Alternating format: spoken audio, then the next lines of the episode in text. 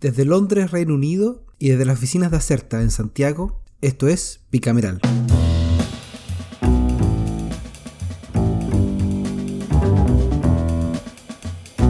Hola y bienvenidos, bienvenidas a Bicameral. Llegó agosto, el mes más temido por Ian McKinnon, porque nunca se sabe si lo va a, terminar. Pero también es importante porque eh, nos anuncia que el año empezó su declive. Eh, vamos cuesta abajo ahora en el conteo hacia, hacia fin de año. Em, para ustedes en Chile implica que los días se empiezan a alargar, que el clima empieza a poquito a ir mejorando. Em, se acabaron los memes de Julio Iglesias, lamentablemente. Eh, viene el cambio de hora, eh, viene el 18. Que para mí, para mí, cuando pasaban las vacaciones de invierno en el colegio o la universidad, el siguiente hito era siempre el 18. Así que para mí, en todo caso, es el revés. Aquí empieza de a poquito a despuntar o a terminar el verano. Eh, se nos viene septiembre, aquí, aquí es como el marzo chileno. Eh, pero bueno, lo, bueno también es que vuelve la Premier League y esta semana hemos estado muy entretenidos viendo el Mundial de Fútbol Femenino, eh, viendo ahí a las Leonas de Inglaterra, ver si logran el título.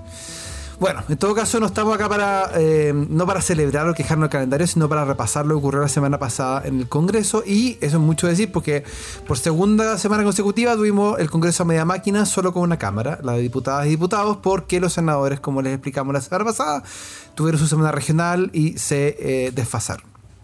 Bueno, si hablamos de titulares, la elección de la nueva mesa directiva de la corporación es el principal y fue bastante menos eh, bulliciosa que otras que hemos tenido.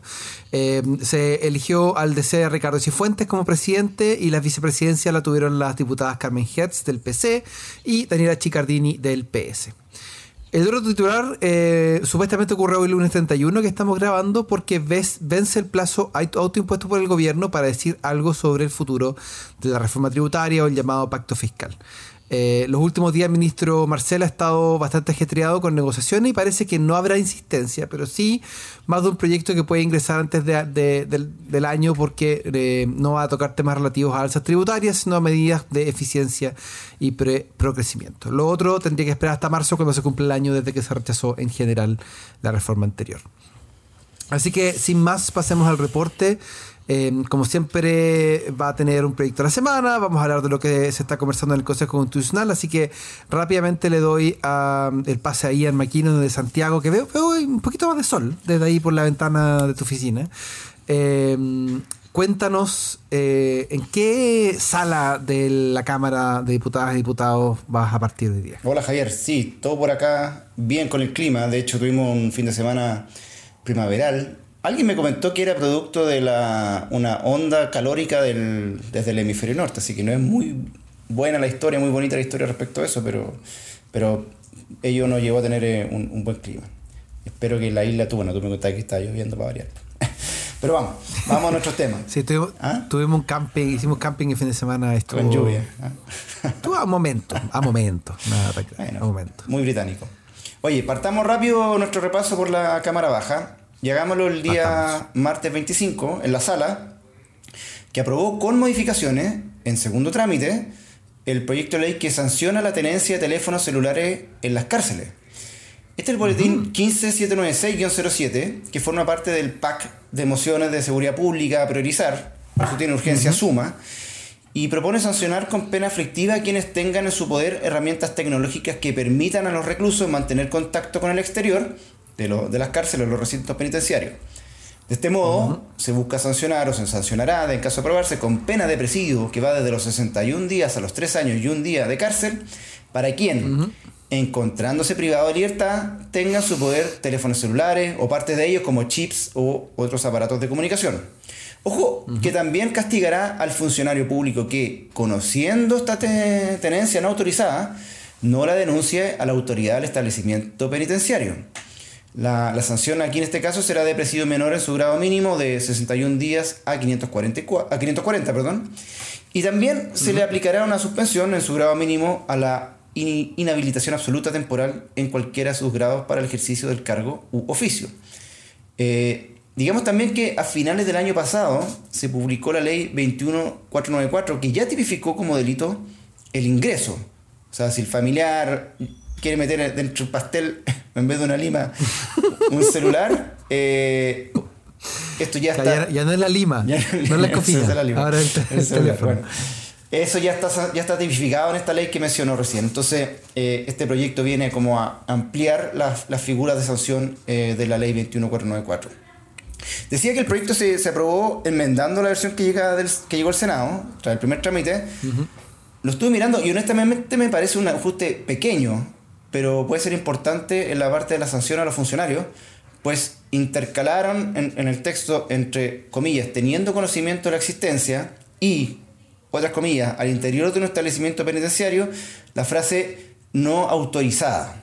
Claro, podría ser el caso que un reo sí está autorizado para aportar uno de estos celulares artefactos, pero ahí me quedo corto tratando de imaginarme un caso en el, cual pudiera. Pero bueno, hicieron este, este como figura que atenúa un poco la responsabilidad de los funcionarios en ciertos casos específicos. El diputado Jorge Alessandri de la UDI fue el que ingresó a la comisión, a la comisión y leyendo el informe de la comisión tampoco escriben una situación así en concreto, esto es común porque en los primerizos, por ejemplo, o los que están por salir, qué sé yo, sino que solo expresa su preocupación por situaciones en las que sí pueden existir circunstancias de teléfono autorizados por Gendarmería. Dicho eso, digamos que el proyecto ahora volvió al Senado a su tercer trámite para el estudio de este cambio. Eh, cambiemos de tema y pasemos a la Comisión de Medio Ambiente, que el miércoles de la semana pasada citó a la ministra de Salud, Jimena Aguilera, en relación a lo expuesto a esta instancia por la empresa Resimat a finales de abril, referido al reglamento que regula el movimiento transfronterizo de residuos. Dame 60 segundos para darte un breve resumen de la historia. ¿Por qué, ¿por qué está Jimena, estuvo Jimena Aguilera en la, en la sesión? Bueno, el origen es el convenio de Basilea sobre control de movimientos transfronterizos de desechos peligrosos y su eliminación. Este es un tratado internacional que fue diseñado para reducir los movimientos de desechos peligrosos entre los países y específicamente para prevenir la transferencia de, desechos de los países desarrollados a los países en desarrollo. Es decir, evitar que se exporte basura, que era bastante común hasta hace unos pocos años, te diré. Eh, este convenio fue adoptado en el 89 y entró en vigor el 92, no todos los países lo han firmado. Eh, y bueno, el convenio de Basilea es porque obvio se firmó en la ciudad de Suiza, perdón, en la ciudad suiza de Basilea. Eh, y entre los aspectos clave que aborda este instrumento está promover la reducción de la generación de desechos peligrosos que fomenta la gestión ambiental racional de estos mismos, la restricción de estos, de estos desechos a nivel transfronterizo, ponen restricciones a menos que se realizan eh, de acuerdo a principios ecológicamente eficientes y racionales, que ha explícitamente señalado que los países exportadores de desechos están obligados a obtener el consentimiento de los países importadores, y me parece de toda lógica, y eh, los países deben garantizar que estos se manejen de manera ecológicamente racional, y también el, convenio contiene disposiciones para prevenir y sancionar el tráfico ilegal. Casi un año atrás, eh, ya en Chile, eh, el Consejo de Ministros para la Sustentabilidad dio luz verde a esta normativa en el país y hoy solo falta un informe, que es el del Ministerio de Salud, para enviarlo a Contraloría para la toma de razón, enviar el instrumento, los recursos que permitan la activación del, del instrumento. De ahí me salto a la sesión del 24 de abril, donde recibieron a un representante de esta empresa llamada Resimat, esta es una empresa nacional que está localizado en Calama y forma parte de un grupo industrial chileno que provee varios recursos a la empresa minera y son la única empresa autorizada en Chile para el reciclaje de baterías de automotrices fuera de uso. ¿ya? La batería del auto, en algún momento hay que eh, hacerse cargo de ella. Bueno, ellos en Chile son los únicos que hacen el tratamiento. Entonces, Rosimat fue a solicitar, eso sí, que se revise este trámite pendiente del Ministerio de Salud, pues creen que perjudica seriamente a la industrialización del reciclaje en el país y el abrirnos a exportación e importación de residuos peligrosos contradice el espíritu y las directrices del Convenio de Basilea, como los principios de proximidad, no regresión y progresividad que están contemplados. Ah, que no se me olvide decir que destacaron que hoy su capacidad instalada actualmente como que dobla la generación nacional de este residuo peligroso. Entonces, ellos dicen, ¿para qué abrirnos a la exportación? Si solo beneficia una actividad mercantil que consiste en la venta de baterías automotrices en desuso al mayor precio posible, al mejor postor, y ellos pusieron como caso Corea del Sur, que eh, honestamente desconozco, pero a lo mejor hay una industria fuerte de reciclaje de baterías.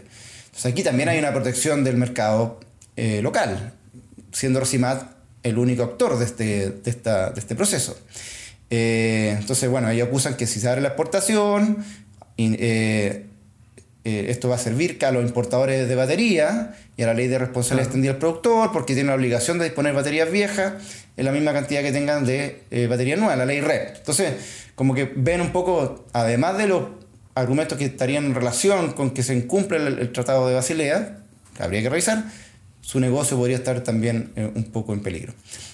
Dado los antecedentes, pasemos a la sesión. En primer término, la ministra, eh, estuvo la ministra del Medio Ambiente acompañando a la ministra Aguilera, Maísa Rojas, dijo que eh, se ha trabajado en conjunto con el Ministerio de Salud en robustecer el reglamento, particularmente en materias relacionadas con la ley marco de cambio climático, así como el rol de la autoridad sanitaria en la cadena de autorizaciones para el movimiento transfronterizo de residuos, entre otras materias.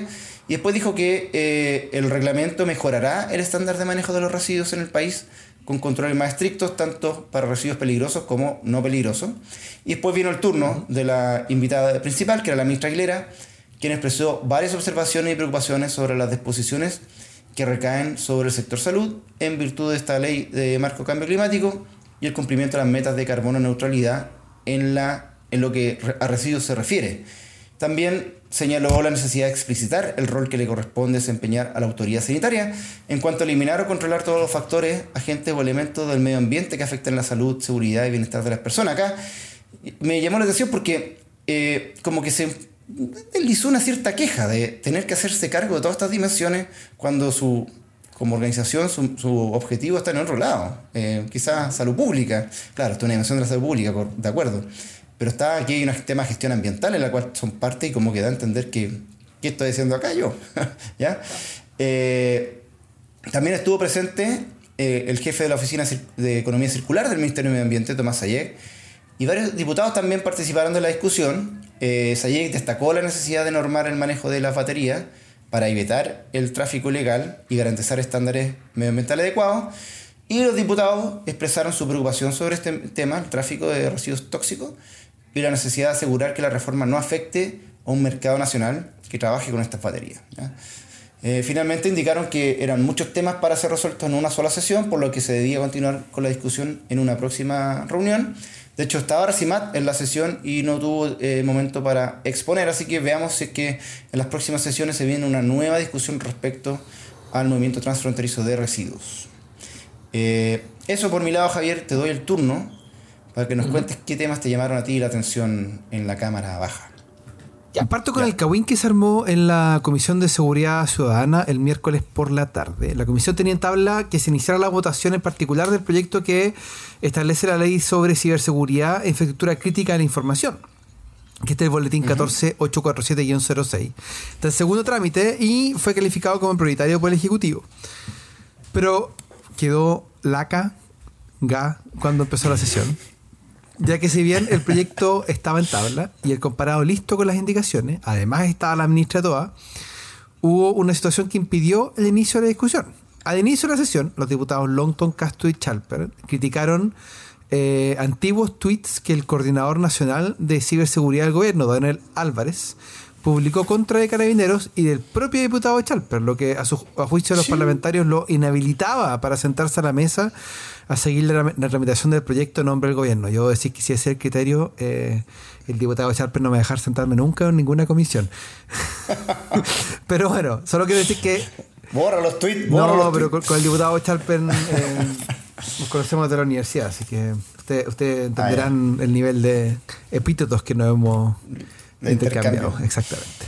Eh, este era un tema operativo importante. Bueno, y además Daniel Álvarez es uno de los expertos de los expertos nacionales eh, en el tema, así que bueno, nada que decir. Este era un tema operativo importante para el Ministerio del Interior porque eh, es Álvarez, que es como decía, el experto en el tema. Estuvo trabajando en la Universidad de Chile, etcétera, pero no hubo caso. Incluso los diputados mencionados plantearon a la ministra que no van a permitir el ingreso de Álvarez en las próximas sesiones. Hablemos de copitos de nieve, explicitando que para ellos no era un interlocutor válido. La ministra respondió que una vez que el gobierno tomó conocimiento de los tweets, se le pidió a Álvarez que los borrara y que luego pidiera disculpas públicas a Carabineros, situación que ya había ocurrido en una reunión entre el aludido y el director general de Carabineros. Además, eh, la ministra relevó la capacidad técnica de, Álvarez y el importante rol que cumplió la tramitación del proyecto, pero pese a la defensa de la ministra, los diputados mantuvieron su posición, así que la ministra tuvo que ceder y confirmó que Álvarez eh, solo es un asesor del ministerio y que no va a participar en el Congreso en la tramitación del proyecto. Em, afirmando que su aporte el sustancial ya había sido materializado en etapas anteriores que derivaron en la elaboración de las indicaciones.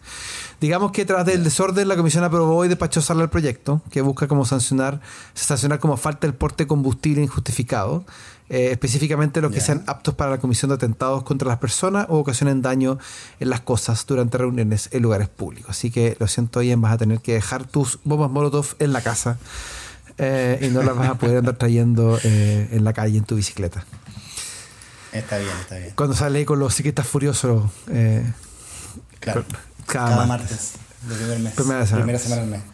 Me salto a la Comisión de Emergencia, Desastres y Bomberos, que un día antes, el martes 25, continuó con la discusión del proyecto de ley que incorpora el, como objetivo de la Junta de Vecinos la prevención de incendios forestales y la formación de brigadas para el combate de estos siniestros. Mira, vamos a tener forestines en la, en la en las juntas de vecinos. Este boletín 13012-06 está en segundo trámite y dice que eh, en un texto bastante sencillo, que incorporar lo que busca incorporar en la ley 19.418 sobre las juntas de vecinos un artículo 41 bis que explicita que estas organizaciones pueden tener como objetivo la prevención de incendios forestales. Pero está siendo bastante resistido por las agencias a cargo de la gestión de desastres.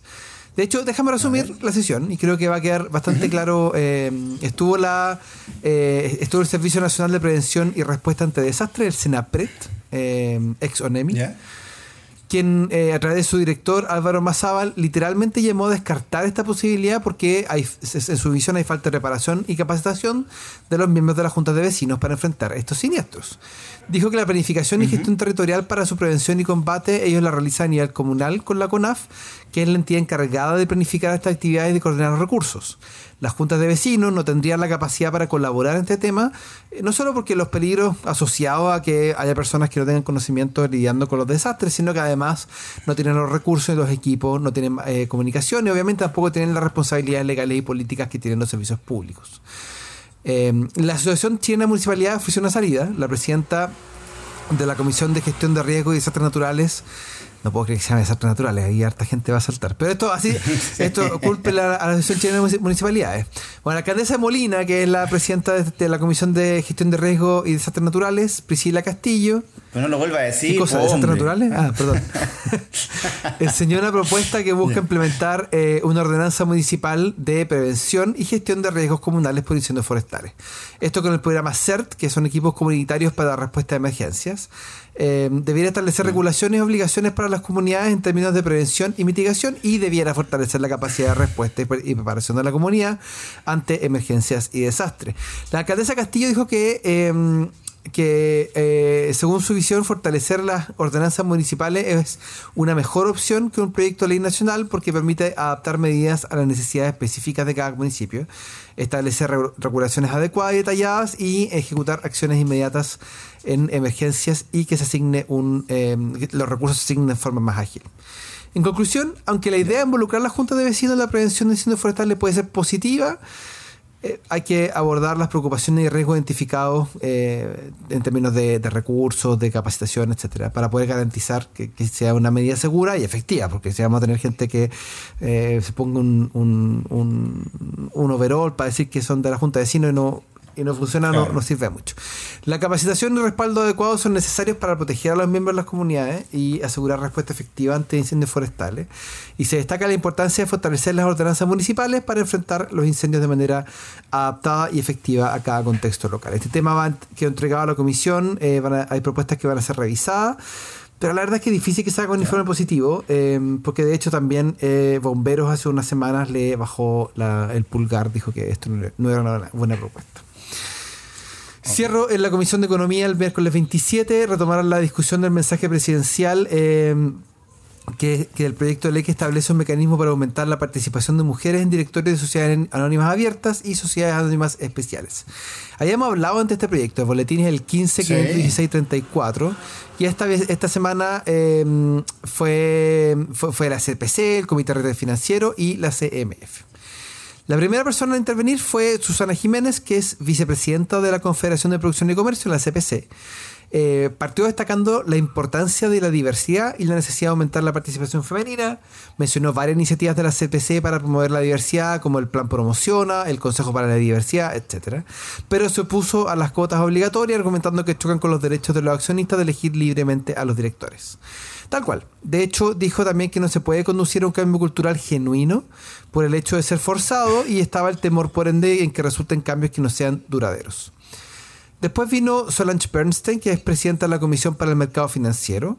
Ella dijo eh, que como la diversidad de los directorios puede mejorar la toma de decisiones, eh, mencionó que algunos países han establecido cuotas obligatorias de género, pero dijo que los posibles impactos negativos de esta medida puede ser, por ejemplo, que eh, las mismas mujeres terminen repitiéndose varios directorios. De hecho, que es un tema que tiene que ver con, con mujeres de liderazgo que al final eh, el, el, tienden, tienden a elegirse a las mismas mujeres y esas mujeres terminan con sobrecarga de trabajo y además con una serie de, de, de conflictos de interés. Sugirió la entrega de información o la aplicación del principio cumpla o explique. Eh, que básicamente o usted cumple con cierta cantidad de mujeres en los directorios o explica por qué no tiene esa cantidad de mujeres. Eh, Claro.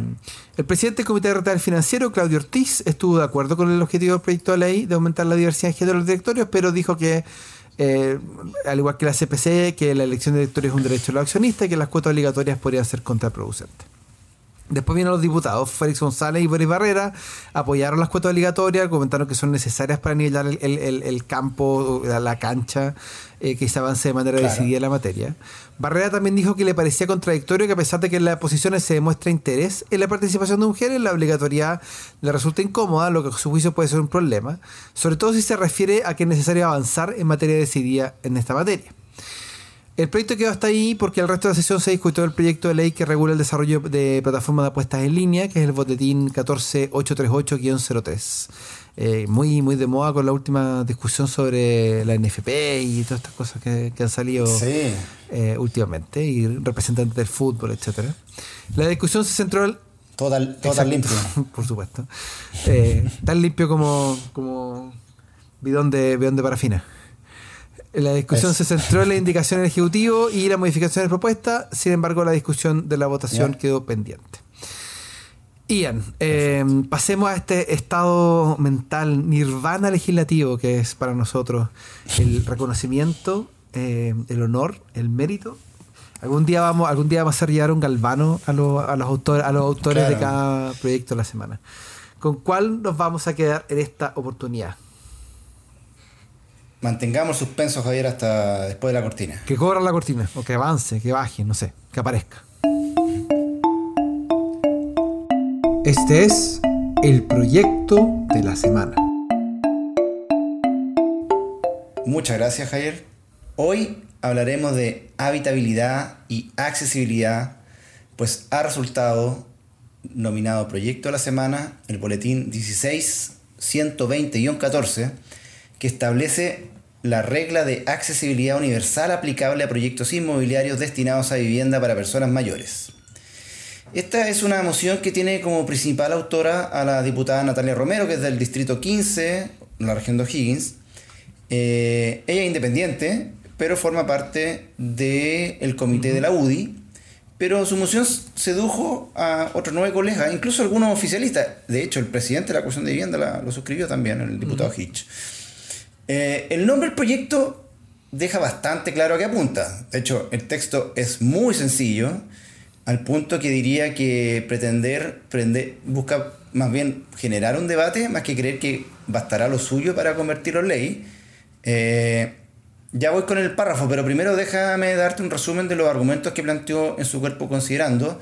Parte bien en general diciendo que el desarrollo científico e industrial ha incrementado la población mundial, poco los fenicios, junto con la esperanza de vida y el envejecimiento de la población, población perdón, superando ya hoy día con facilidad eh, la barrera de los 80 años en lo que es esperanza de vida. Eh, en esa línea, eh, según el censo del 2017, la población de adultos mayores en Chile ha aumentado significativamente y se proyecta que represente algo así como un, casi un tercio de la población, el 31,6% para el año 2050. Lo que no solo tiene implicaciones físicas, biológicas y socioeconómicas de este grupo al cual eh, nos acercamos, bueno, a paso agigantado, Javier, te diré, ¿eh? Eh, especialmente porque es un grupo vulnerable a diversas enfermedades crónicas o discapacidades. Acá llega el dato de la encuesta nacional de discapacidad y dependencia del año pasado, que reveló que el 17,6% de los adultos en Chile, adultos mayores, tienen algún grado de discapacidad, siendo más prevalente en mujeres. Entonces, dado todo ese contexto, la moción busca aportar en una dimensión, que es el habitacional, pues los adultos mayores enfrentan un alto riesgo de caídas, lo que conlleva lesiones graves, especialmente en los mayores de 65. ¿Sabías tú que, de acuerdo a la OMS, cada año se producen 37,3 millones de caídas que requieren atención médica? Tremendo dato siendo los mayores de 65 los que tienen los que lideran esa proporción de, caídas. Yo no sabía que existía esa, métrica eh, a nivel internacional. Eh, ahora te dejo con el texto de la moción, que es un artículo único, y da, dame 10 segundos para leerlo porque es bien breve. Dice, todo proyecto inmobiliario destinado a vivienda, independiente de su fuente de financiamiento, deberá contar en el diseño y construcción de sus unidades habitacionales con criterios de accesibilidad universal para adultos mayores. Este deber implicará, a lo menos, la instalación de asideros o barras de seguridad y de una ducha en alguno de los baños de dichas unidades habitacionales. Cierro comillas. Por eso decía, tras leerlo, que el proyecto tal cual está no lleva a ningún lado, creo yo. Es demasiado general. Incluso podría ser hasta inconstitucional porque implicaría afectar el gasto fiscal, porque habla de independiente de la fuente de financiamiento. O sea, todas las viviendas de, con subsidio estarían aquí involucradas. Habría que considerar dentro de la inversión eh, ducha o barras de seguridad. Tampoco me queda claro si los eh, estos, estos asideros eh, son para cada unidad habitacional o en el acceso al proyecto, por ejemplo, en un edificio, en un condominio, ahí tendría que estar esta accesibilidad o en cada, en cada unidad. en, suma, creo que independientemente de lo valioso que es poner sobre la mesa esta discusión, eh, creo que no sirve de mucho la moción para verla avanzar, prosperar. Además, esto de seguro podría resolverse por la vía administrativa, creo yo. Al menos para los nuevos proyectos. Eh, la Ley General de Urbanismo y Construcciones podría establecerlo, qué sé yo. Así que, en conclusión, suerte para el boletín 16120 en tu primer trámite en la Comisión de Vivienda, pero se te ve bastante difícil, a menos que haya una especie de pacto con el Ejecutivo y ellos patrocinen esta idea pero también implica mucho recurso en mi opinión. Así que está pero tengamos presente el debate. Yo creo que es importante el tema del envejecimiento, los accidentes, pero quizá este ¿Estás preocupado no forma como se, cayó mi abuelo el fin de semana. ¿Cómo está? ¿Bien? bien, está bien. Me Ya. Llegaremos, llegamos entonces a la estación final de nuestro capítulo, el repaso al proceso constitucional. Parece que fue una semana más bien tranquila comparada con la anterior. ¿O hay algo que no estoy mirando? Por favor, Javier. Eh, hubo tres temas los que se abocaron las comisiones. Eh, recibieron invitados, recibieron la conclusión de, los mecanismos de participación por parte de la Secretaría de Participación Ciudadana y fijaron el funcionamiento de cada comisión. Porque ahora hay que debatir eh, en particular cada uno de los comparados. La Comisión de Sistema Político tuvo dos días de trabajo, dos días de reunión. Trabajaron el resto del día, por supuesto. Eh, el lunes 24 hubo sesión en la mañana en la tarde y el jueves. En la primera fue eh, el expresidente Sebastián Piñera, que fue bastante abierto en sus opiniones. Partió saludando al presidente, a la presidente, porque según él la radio está equivocada y la palabra presidenta no corresponde. Eh, y así. también tuvo palabras para otros temas. Dijo, por ejemplo, que los tratados internacionales de derechos humanos deberían tener rango constitucional. valoró el anteproyecto elaborado a los expertos. Habló bien del aumento de quórum para acusaciones constitucionales eh, se declaró promotor de las indicaciones que buscan reforzar el rol del Estado para proteger el crimen organizado, el narcotráfico y el terrorismo. Luego la comisión atendió los, atendió a los autores de las iniciativas populares de norma que habían quedado pendientes, que son eh, por un Estado sin pitutos, una policía que nos proteja y la normativa por el respeto de los bomberos y bomberas de Chile. Y como se decía, se recibió a representantes de la Secretaría de Participación Ciudadana para que expusieran sus conclusiones en torno a distintos mecanismos Ojo que estas instancias, eh, según estas instancias participativas, hay poco acuerdo en la norma que impide la reelección inmediata de presidentes, porque hay una percepción general que el Ah, periodo mira. es muy corto, cuatro años. Eh, las normas sobre orden público y Fuerzas Armadas, por el contrario, generan amplísimo consenso. En la sesión del jueves se discutió la forma en que se van a debatir las enmiendas. Se dijo que se debían dedicar entre 13 y 15 sesiones a discutir formalmente todos los temas para poder dejar espacio de acuerdo en las tres semanas que están contempladas. Hubo consenso en general en la necesidad de la existencia de espacios para crear acuerdos, eh, pero no se fijaron eh, la- la- no se fijaron las fechas concretas o los plazos. Por otra parte, la Comisión de Función Jurisdiccional no acordó forma alguna de abordar la discusión en particular. En la sesión del martes 25 también fue la Secretaría de Participación Ciudadana para analizar los resultados de los mecanismos de participación, eh, que para la Comisión no fueron muy fructíferos porque en general el sistema judicial y los órganos autónomos no son temas populares, eh, salvo por lo que tiene que ver con la protección de las víctimas de los procesos penales.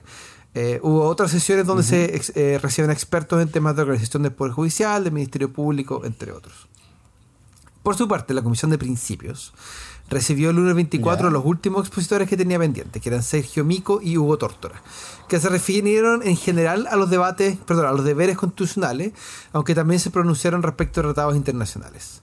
El martes 25 fueron el Móvil, la UNICEF y el Consejo Nacional para la Televisión, que habían solicitado ser recibidos a exponer sobre los temas que se están estudiando.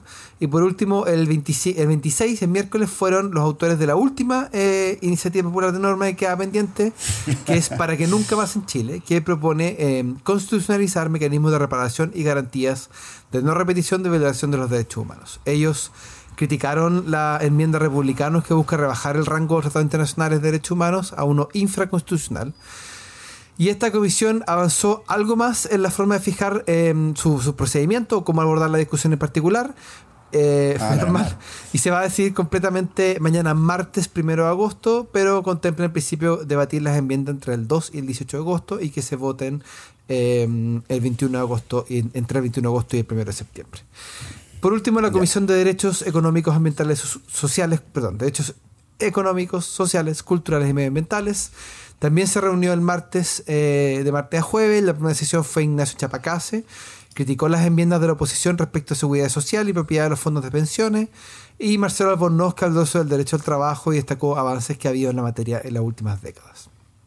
También fue la Secretaría de Participación Ciudadana a presentar las conclusiones. Decía que había anhelos compatibles como el deseo de cuidado de los animales, junto con el rec- reconocimiento del rodeo y otros incompatibles, eh, ejemplificando eh, las dos eh, iniciativas populares de normas sobre el régimen de agua.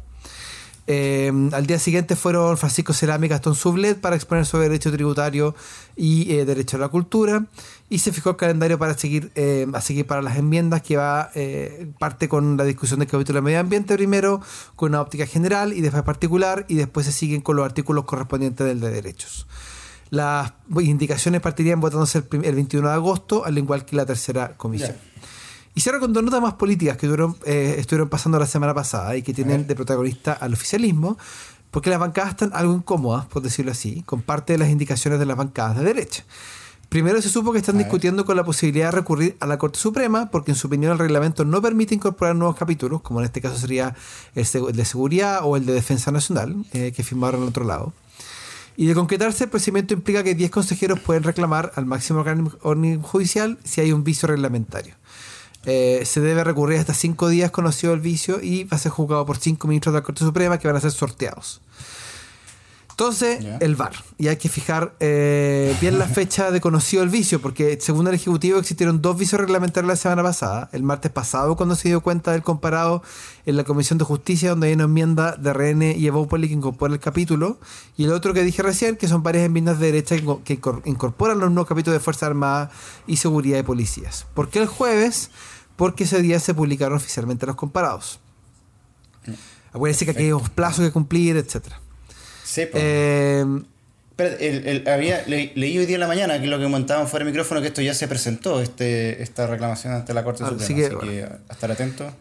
Según la constitución, eh, son 10 días los que tiene la, Corte para resolver. Primero tiene que formar un, equipo de cinco jueces, declararlo si es admisible o no. Si no es admisible, hasta aquí no llegamos, pero si lo declara admisible, tiene hasta 10 días para resolver. El otro flanco es que el, oficialismo estudia acudir al comité, al comité técnico de admisibilidad o los árbitros. Eh, hay que avisar a Claudia Grossman si que tenga que ir a Chile. Eh, están estudiando qué enmiendas podrían vulnerar las bases constitucionales, entre las que descartan las referidas a la jerarquía constitucional, que podría vulnerar la base referida al respeto de los tratados internacionales, el beneficio de prisión domiciliaria a los mayores de 75 años, que incluye a los que enfrentan condenas por, violaciones de derechos humanos, y otros referidos a impuestos con la posible constitucionalización de la AFP y SAPRE, que podría vulnerar la noción de Estado social y democrático de derecho. Cierro diciendo que para recurrir al comité técnico asesor eh, se requiere que las normas sean aprobadas en la respectiva comisión, así que eso va a pasar recién a fines de agosto. Así que eh, claro. avísenle a Claudio Grossman que tiene que pasar el 18 en Chile, porque le van a tocar algún, alguna, posiblemente las cosas para revisar. Sí, alguien me decía que efectivamente la enmienda no es nada hoy día como papel, eh, sino que hasta que se aprueba ahí se transforma en, una, en un asunto ser discutido. No vale ni el papel ni que por la, por la no, porque si se rechaza, no, está violándose ningún principio al final. Podría rechazarse. Uno nunca sabe. Ya, eso estamos, pues. Ya, pues. Ha sido todo. Que esté muy bien. Que termines bien, Julio. que te diga alguno que otro meme antes que, mañana sea mañana martes. Se acaba Julio. Ya. Ah, eh, espérate, actualización. Breaking news. Probablemente los que no lo escuchen ya lo van a saber, pero pareciera que mañana, martes 1, no hoy 31, el Ministerio de Hacienda da a conocer su, cronograma, diseño, lo que tú hablas al inicio del, capítulo respecto al pacto tributario. Así, que todo atento ahí los que tienen impuestos por pagar. o, devoluciones por recibir. O, claro. ya, chao, chao. Chao, Javier. Recuerden que Bicameral es un podcast de Acerta. La producción y conducción estuvo a cargo de Javier Sajuria y de quien les habla, Ian McKinnon. Y nuestro tema musical se llama Giacomo, de Mural Band, gentileza de Rodrigo Recabarren. Acerta es una consultora en comunicación estratégica y asuntos públicos. Para más información sobre sus servicios, visita www.acerta.cl.